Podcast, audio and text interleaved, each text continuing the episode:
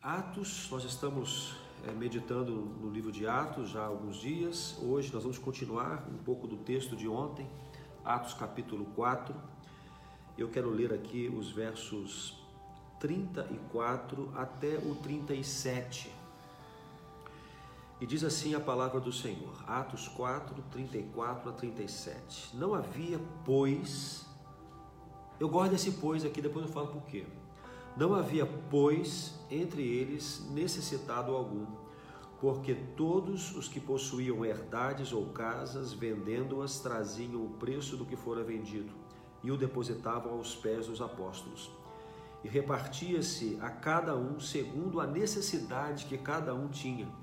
Então José, chamado pelos apóstolos Barnabé, que traduzido é filho da consolação, levita, natural de Chipre, possuindo uma herdade, vendeu-a e trouxe o preço e o depositou aos pés dos apóstolos. Nós estamos aqui, o contexto desta história é o início da igreja.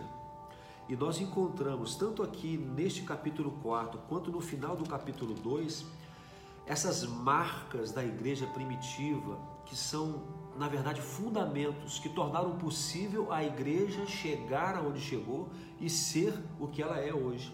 Então você vai encontrar eles em oração, você vai encontrar eles meditando na, no ensino dos apóstolos, que era o ensino de Jesus, você vai encontrá-los em comunhão, se reunindo de casa em casa e se reunindo também no templo. Ontem nós falamos dessa unidade, que é outro fundamento extraordinário da igreja, e eu mencionei a oração sacerdotal de Jesus, né, para que todos creiam que tu me enviaste, Jesus falando ao Senhor, né, ao seu Pai, para que todos creiam que tu, que tu me enviaste, que eles sejam um, associando a unidade da igreja a, a, crença, a fé das pessoas em Jesus. Então, que coisa extraordinária isso, a, a comunhão, a unidade, o andar na mesma direção, a despeito de pensamentos diferentes. Isso é um fundamento para que a igreja cumpra o seu propósito é necessário então andarmos em comunhão. Falamos ontem sobre o ser igreja. Nós somos igreja. E nós observamos, eu, eu pelo menos observei muitos comentários, as dificuldades que alguns têm em congregar por, por conta de algumas dificuldades que, que encontram, alguns problemas que encontram na igreja, nas pessoas da igreja. E eu quero dizer a vocês que, que têm essas dificuldades, que se lembrem que nós somos a igreja. Então, eu faço parte do processo de transformação da, da, da, comunidade, porque eu sou igreja também, não se esqueça disso. Isso é muito importante nessa transformação que o Senhor quer fazer na igreja local, na comunidade, a partir de mim.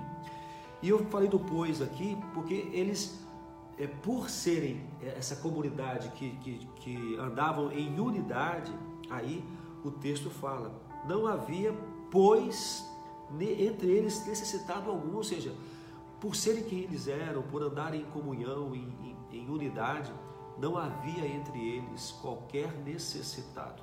Nós queremos trabalhar hoje essa questão das necessidades também materiais, não é isso? Uhum. Também materiais, porque se eu sou um com o meu próximo, com o meu irmão, e ele está com alguma carência, a sua carência me afeta. E por me afetar, eu preciso fazer alguma coisa por ele. Eu não posso estar bem em abundância de bens, enquanto próximo a mim, alguém que faz parte da igreja de Jesus, padece alguma necessidade. Então hoje nós queremos lembrar que este também é um fundamento da igreja de Jesus. Nós estamos analisando essa igreja primitiva desde ontem e extraindo deles alguns princípios que a gente precisa viver hoje em dia ou talvez resgatar, né? Quando a gente percebe que abriu mão, são princípios, gente, que Jesus instituiu que a gente deveria viver dentro da igreja. E ontem, quando a gente falou sobre um só coração, uma só alma, a gente falou desse princípio da unidade. E hoje a gente quer falar dessa, dessa outra parte do texto, quando eles dizem que não havia entre eles nenhum necessitado, e ele diz assim: ninguém considerava unicamente sua coisa alguma que possuísse, compartilhavam tudo o que tinham. A gente está falando de irmãos, gente, que ao terem coisas, eles não achavam que aquelas coisas eram deles exclusivamente. Então era assim: se eu tinha é, comida, eles entendiam que aquela comida não era só deles, aquela comida era para eles e para quem precisasse. Então a Bíblia diz ali, né, amor, que eles levavam aos pés dos apóstolos ofertas, alimentos, é, bens e os apóstolos, observando a necessidade de outras pessoas, repartiam. Então era uma igreja, gente, que não tinha necessitados. É o que está dizendo ali. Não havia necessidade, não havia ninguém passando fome. Se a gente trouxer isso para os nossos dias, é, e a gente hoje quer extrair qual, qual princípio? A generosidade e o desprendimento. Liberalidade. Liberalidade sentimentos tão difíceis nos dias de hoje, não é, gente? É, a generosidade é a qualidade de quem ama dar. Já conheceu alguém assim que ama repartir as coisas? Você conhece? Você é assim? Você tem algo e parece que te incomoda viver aquilo sozinho. Você gosta de dividir aquilo com os outros. Essa é a característica do generoso. Ele ama dar. Ah, uma pessoa generosa ela quer ajudar as outras pessoas com o quê? Com seu dinheiro, com seus recursos, com seu tempo, com seus talentos, com os bens que possui. É, esses primeiros cristãos, eles não viam as coisas como suas, como a gente disse.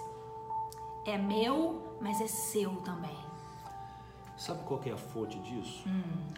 É que eles entenderam, quando eles conheceram o Evangelho, uhum. quando eles conheceram Jesus, né? eles entenderam que, que eles não é, essas coisas materiais não tinham mais sentido para eles. Uhum.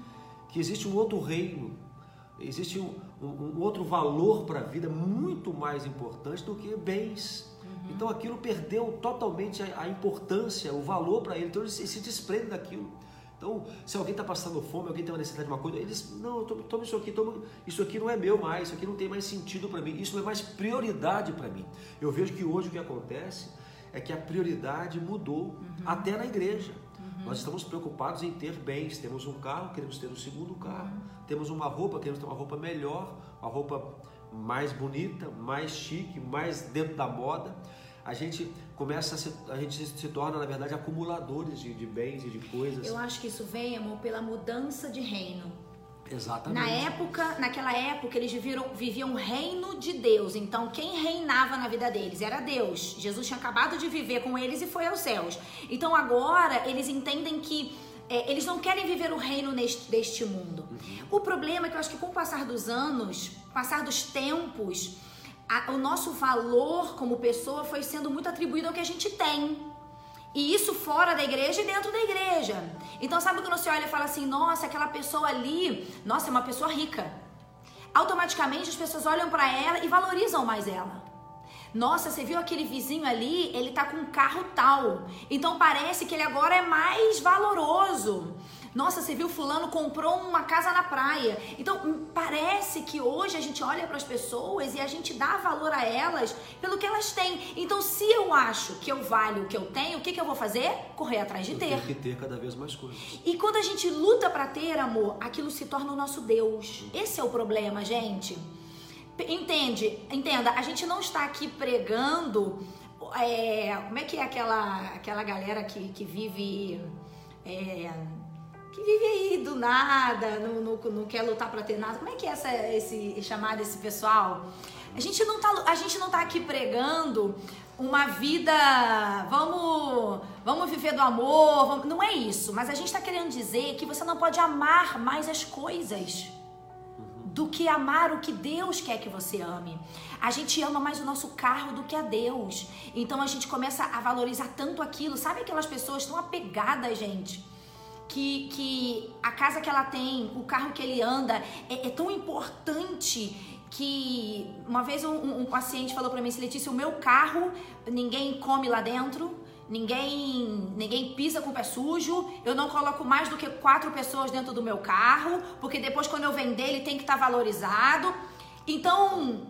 Os, os, bens se tornam o seu senhor. Isso. Você se torna servo do que você tem. Isso aí. E não o contrário. Os bens, os nossos bens, o que nós adquirimos tem que nos servir. É isso aí. E, dentro do contexto da igreja, servir a igreja, servir ao, ao meu irmão, ao meu próximo. E não o contrário, o que muitos fazem é tornam os seus bens, as suas coisas, seus os seus deuses, os seus senhores. É. E se dobram e se rendem a essas coisas. Vocês sabem que, que Deus nos ensina muito com isso, sabe? E uma vez aconteceu uma coisa comigo que eu vou contar para vocês. É, nós temos uma tendência a amar as coisas que a gente às vezes nem percebe que está amando. Alguns anos atrás, a gente mobiliou toda a nossa casa. E era o nosso sonho. Imagina, você tem uma casa, seu sonho é você fazer móveis planejados. Das mulheres, né? Normalmente tem esse sonho. E aí, é, fomos abençoados aí com a nossa amiga Gra, né? E acho que ela deve estar por aí, a Gra e o Gil. E eles e a gente mobiliou a casa toda. E a casa ficou linda, impecável, maravilhosa. A nossa casa, gente, é uma casa sempre cheia de gente. E amigo, irmão da igreja que leva criança, que leva, enfim, aquela confusão e a gente ama isso, tá? Só que o que aconteceu? Quando a gente mobiliou a casa, eu comecei a olhar para aqueles móveis novos, lindos, impecáveis. Eu comecei a ficar assim, não, gente, calma, olha. Aí alguém vinha com aquele copo todo molhado, botava no móvel.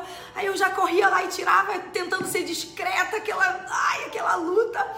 E eu comecei a sofrer com aquilo. Olha que loucura. E aí fazia um churrasco lá em casa, já começava a ver aquela água escorrendo pelo móvel novo. E aquilo foi me dando assim, a ponto de eu começar a falar assim: não, não vamos fazer nada hoje, não. Olha só, gente, tô confessando aí pecado para vocês. Até que um dia, nessa super neurose minha, eu estava num sábado limpando a casa, não tinha ninguém em casa. Daqui a pouco eu olho para o móvel assim, embaixo da churrasqueira, e eu vejo que tá vazando uma água ali debaixo. E aí eu fui desesperada. Quando eu olhei, gente, tinha uma infiltração atrás do móvel novo e ele estava todo estufado eu sentei no chão e comecei a chorar, sozinha em casa, igual maluca. E eu olhava para aquele móvel estufado e comecei a chorar e eu dizia: Deus, a gente acabou de fazer esse móvel. E aí eu comecei a ficar muito triste, com raiva daquilo. E na hora o Espírito Santo falou meu coração: falou, filha, eu tô querendo te ensinar que as coisas não podem ser mais importantes que as pessoas. E eu quero também te ensinar a não amar muito isso. Porque se você começar a amar essa casa que você está fazendo, pode ser que você se esqueça do que é mais importante. Então eu quero que você veja aí, ó, o que que acontece. Isso aí é perecível. Amanhã esse móvel não existe mais. Mas a sua angústia de manter isso tudo impecável pode destruir você, as suas amizades, as suas relações, porque eu estava me tornando uma pessoa chata e eu estava me tornando uma pessoa avarenta, porque eu estava cuidando mais das coisas do que das pessoas. A partir daquele dia, eu falei: Senhor, o Senhor tem toda a razão. Acabou estresse com o móvel. Se estragar, a gente ora, Deus dá outro, a gente coloca. E se não der outro, vai ficar estragado. E quer saber, gente? O móvel que estufou, ele tá estufado até hoje. A gente não trocou. Sabe por quê? Porque aquele móvel sempre me lembra que eu não posso amar mais as coisas. Ele tá lá na churrasqueira estufado. Isso aconteceu comigo há uns cinco anos atrás. E todas as vezes que eu me lembro disso, às vezes alguém pede um carro emprestado. E eu me lembro do móvel. E eu falo, Senhor, esse carro está aqui para servir. Ou quando a gente vai fazer alguma coisa pela igreja, né, amor? E enche o carro, e bota peso, e suja o porta-mala, e vai pro meio do sítio visitar um irmão, e volta com o carro com barra até o teto. Tá tudo bem. O carro me serve e não eu sirvo ao carro. Então, essa igreja primitiva, gente, eles não viam as coisas como importantes. Pelo contrário, eles davam né, amor? Aqui está falando de Barnabé, ele vendeu Sim. uma propriedade. Eu quis ler, eu quis ler a história de Barnabé, Isso. porque Barnabé é uma referência para nós. É, quem nos conhece sabe disso. O personagem e a história dele, né? E esse homem começa a sua trajetória bíblica exatamente vendendo o que ele tinha uhum. e colocando aos pés dos apóstolos, mostrando uma liberalidade. Eu penso assim: aquele que coloca os seus bens a, a serviço da igreja, coloca a sua vida também. Uhum. E quem coloca a sua vida, coloca os seus bens. Uma coisa está atrelada à outra. É, é uma entrega completa, uhum. plena, é uma entrega total, não é uma entrega uhum. pela metade. Não, olha só, meus bens eu empresto, mas não conta comigo. Ou então, Pode contar comigo, mas não pede meu carro, não pede a minha casa. Não, é tudo, é tudo para o Senhor. E esta igreja primitiva entendeu isso. Mas só que eu, hoje eu estava lendo, eu estou lendo, minha leitura é bem maluca, eu estava lendo é, o profeta Isaías, lá no capítulo 58. Eu quero falar para você que esse problema de fazer as coisas erradas, de ter prioridades erradas, é uma coisa antiga. Uhum. Então aqui o profeta é, exortando o povo, o povo o povo de Deus estava preocupado em fazer jejuns, nada contra o jejum, mas em fazer jejuns e depreciar a sua carne, mas estava desprezando, na verdade, os necessitados entre eles. Então o profeta, lá no versículo 7 do capítulo 58, fala assim: Porventura, qual é o jejum que agrada a Deus, né? Porventura não é também que repartas o teu pão com o faminto e recolhas em casa os pobres abandonados, e quando o vires o nu, o cubras e não te escondas da tua carne? Então, desde o passado, esse povo ele tinha esse problema. Então, aqui com, com o advento da, do, do, começo da igreja, é, é, há uma, uma restauração do que é importante. As pessoas são mais importantes. Então não adianta eu ter fartura, eu ter um carro bacana, eu ter uma casa maravilhosa, se perto de mim há alguém que está passando necessidade. Então, dentro da sua igreja, da sua comunidade, eu sei que a gente não pode é, abraçar o mundo. Alguns falam, ah, mas eu não tenho, como, como eu vou fazer? É muita gente. Comece com os que estão perto de você. Comece com os que estão próximos a você. Você tem muita roupa? Dê suas roupas. Você tem duas batedeiras, de, batedeira mesmo usa ainda, né? Duas batedeiras, dê uma. Tem donificador, dê uma. Tem um monte de sapato, dê alguns para, alguém que, para, para alguns que não tem nada. Nós precisamos aprender, gente, que, que acumular coisas, isso tudo fica para trás. Enquanto estamos aqui, nós devemos usar do que temos para abençoar outras vidas, compartilhar. A igreja começa assim. E olha onde ela chegou.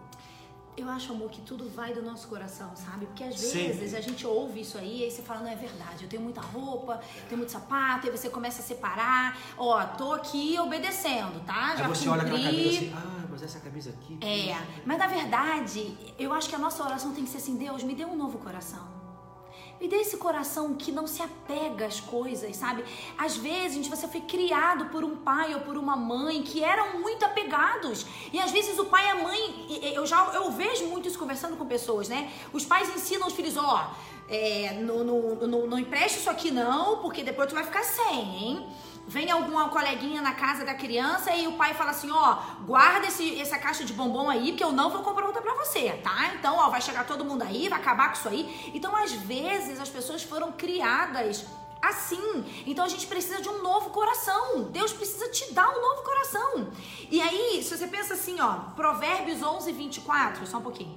Diz assim: Há quem dê generosamente e vê aumentar as suas riquezas mas há outros que retêm o que deveria dar e caem na pobreza.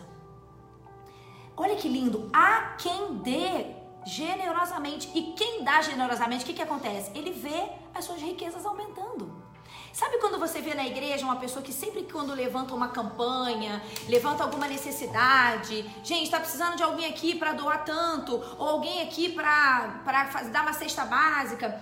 Normalmente aparecem as mesmas pessoas. É. E a gente fala assim, nossa, aquele irmão é uma benção, né? Não, eu acho que vai além. Eu acho que vai além. O coração avarento fala assim, ah, mas para ele é fácil dar, ele tem dinheiro. Eu já ouvi isso muito. Ah, pede para aquele irmão lá, porque ele sempre dá, mas também para ele é fácil. Olha o trabalho que ele tem. Eu não tenho para dar. Então para ele é fácil. Mas sabe por que, que ele dá muito? Sabe por que, que parece que ele tem muito? Porque Deus viu nele um coração disposto a dividir.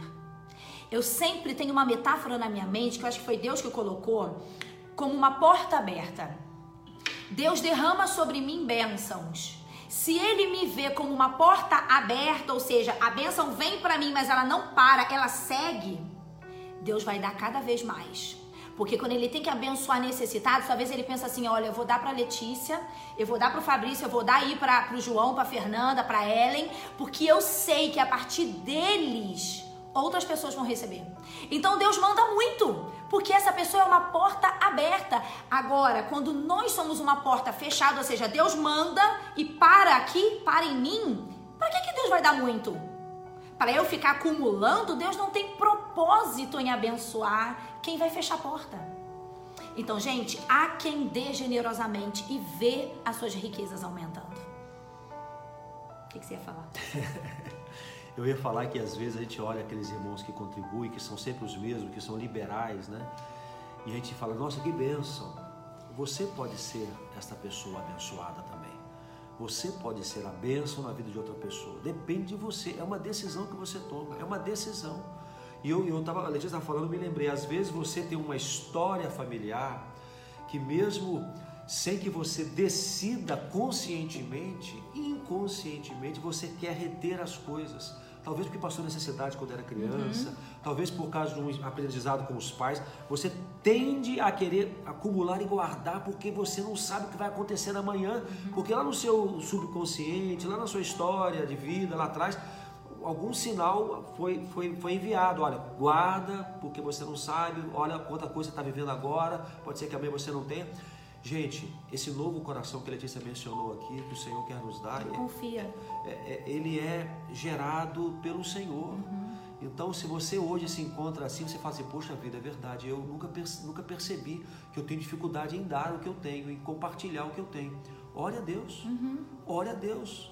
Peça ao seu Senhor, eu quero esse coração generoso, eu quero esse coração liberal, eu quero poder abençoar muitas vidas, quero abençoar a minha igreja, eu quero abençoar as pessoas que estão perto de mim, que convivem comigo, que eu estou percebendo que preciso de ajuda. E quer saber, Peça a Deus por isso. A bênção é muito maior para quem dá, a Bíblia Com, diz claro. isso. Mas sabe o é que acontece, gente? As pessoas que retêm, elas sofrem. Por quê? Porque elas estão colocando a confiança delas naquilo. É assim, se eu não cuidar desse carro, eu não vou poder comprar outro. Então eu tenho que cuidar desse carro. Olha a angústia que ela sente. Não, eu tenho que guardar no banco porque eu não sei o dia de amanhã. Então ela entra em sofrimento. E quando ela não consegue guardar, ela pira. E eu, e eu acompanho muitas pessoas assim. Né, Letícia, porque esse mês eu, eu, eu tá, tô muito mal financeiramente. Eu falei, mas que você não conseguiu pagar suas contas? Tá? Não, não, é porque eu sempre tenho que guardar. Né? Esse mês eu guardei só um pouco. Olha o sofrimento da pessoa, porque o coração dela tá naquilo. Agora é tão bom você ter um coração liberal que você fala assim: Deus, o Senhor me deu ali, ó. Eu ouvi um pastor uma vez falando que todas as vezes que ele recebe uma oferta, ele, ele pergunta para Deus com quem Deus quer que ele divida. É um pastor amigo nosso. E ele falou: toda vez que alguém me manda uma oferta, eu já entendi que metade dela eu tenho que dividir com alguém. E aí eu falo: Deus, quem é a pessoa? E Deus sempre traz. É um outro missionário, é um outro pastor, é alguém da igreja. E Deus fala, dá pro fulano. E aí ele fala, eu surpreendo as pessoas. Quando eu digo, olha, Deus mandou eu dividir isso com você. Eu recebi, tô dividindo com você. E aí é uma resposta de Deus para aquela pessoa, sabe, amor? Então, assim, eu não quero um coração que fica preocupado com o dia de amanhã. Eu não quero. A gente tem vivido, lá em casa, a gente tem vivido nos últimos anos é, talvez no último ano, é, uma mudança de Deus na nossa vida financeira. Deus tem nos ensinado a viver com menos. Mas isso lá no início foi muito difícil, gente. Foi muito difícil. Quando Deus foi fechando assim algumas torneiras e foi dizendo assim: aprendam a viver com pouco. É, foi difícil. E nesse meio do caminho, em que Deus foi diminuindo aquilo que ele foi, as nossas entradas, Deus foi colocando pessoas que começaram a precisar de ajuda. Não foi, amor? Uhum. E de uma quantidade que a gente nunca tinha vivido, sabe? E nesse meio do caminho aí, eu dizia para Deus assim: caramba, Deus, se fosse em outros tempos, seria muito mais fácil. E Deus dizia: não é agora, é nesse tempo agora. Eu quero ver o quanto vocês vão confiar em mim. Ou seja, quando lá atrás as coisas estavam mais fáceis, seria fácil para vocês ajudarem. Porque não iria, não ia ser um sacrifício. Então Deus foi nos ensinando, gente, a falar assim, filho, tá apertado, mas vai lá, confia que eu vou suprir, ajude. E aí vinha uma situação, né, amor? Daqui a pouco vinha uma outra situação outra pessoa precisando de ajuda. E aquilo ia nos consumindo, quer dizer, Deus, como assim? Agora não dá, não é o melhor momento para essa pessoa precisar de ajuda. Mas eu dizia, vai filho, confia. E olha, gente, que experiência de você dividir com alguém quando você não está com fartura. A, a, a benção está nisso também, quando você vai confiar que se Deus está colocando essa situação para você ajudar, é porque Ele vai suprir. E isso tem, tem aquecido a nossa fé, né? Temos experimentado é, isso. É verdade. E Deus tem surpreendido cada vez mais. É. Né? E, e, nos tempos aparentemente mais difíceis Uhum.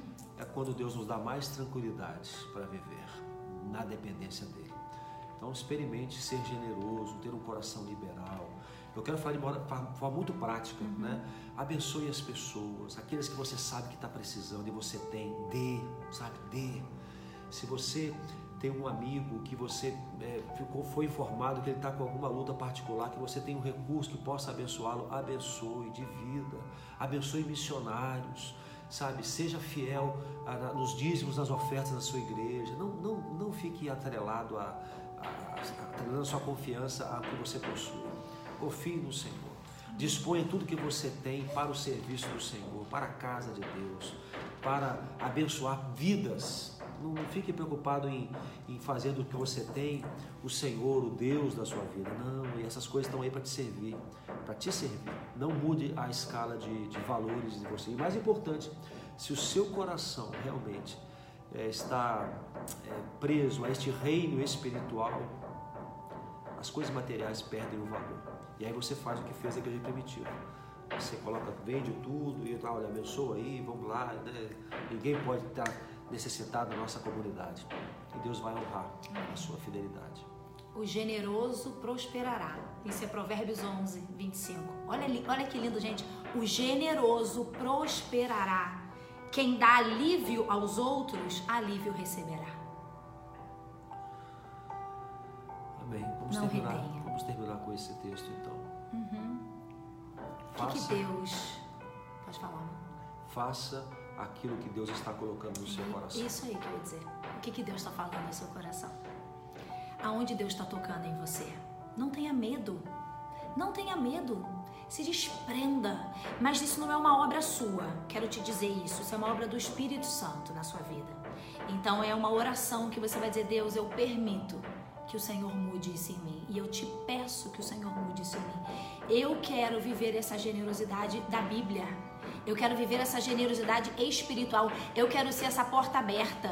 E aí Deus vai derramar sobre a sua vida bênçãos tal que você vai você vai compartilhar, você vai dividir. Surgiu a oportunidade de abençoar, cara, não perca. Diga assim, Deus, é o que? Tá precisando de ajuda? Eu quero ter o privilégio de fazer parte disso, porque eu já entendi que é o generoso prosperará. Aí você vai dizer, ah, então eu vou dar porque eu vou receber depois. Não, querido. Deus vê o seu É o coração. seu coração que tem que ser transformado. Então, em nome de Jesus, que a gente Não é viva. barganha, né? Não é. Não, não, que a gente viva essa igreja primitiva. Eles estavam nem aí, gente, pros bens. Eles sabiam que tudo isso vai ficar para trás, sabe? Então, esse é o coração que Deus quer ver em nós nesse dia. cheia do Espírito Santo, porque é o Espírito Santo quem promove esse coração generoso.